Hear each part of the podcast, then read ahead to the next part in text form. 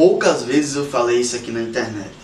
Eu resolvi falar isso com você hoje para abrir seus olhos para o não que meu pai me deu. Só quem sabe, talvez você tenha passado por isso, sabe o que é receber o não de um pai. Você como criança, você acredita que você está com toda a razão do mundo, mas o pai vai e lhe prega um não na cara. Alguns ficam chateados com o pai, eu fiquei muito chateado quando meu pai me deu esse não.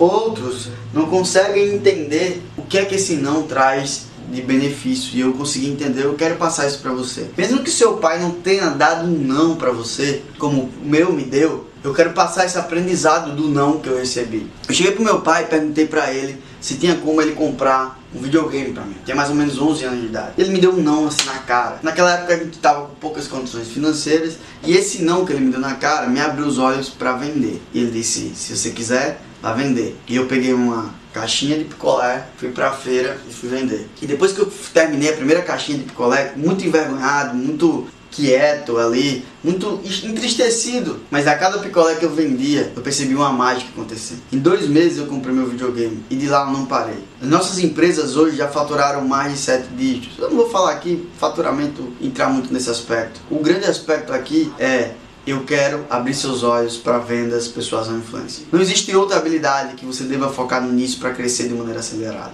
Abre seus olhos para isso e o melhor, se você precisar de ajuda, eu estou aqui para te ajudar. Os nãos que a vida te deu é porque você não sabia persuadir.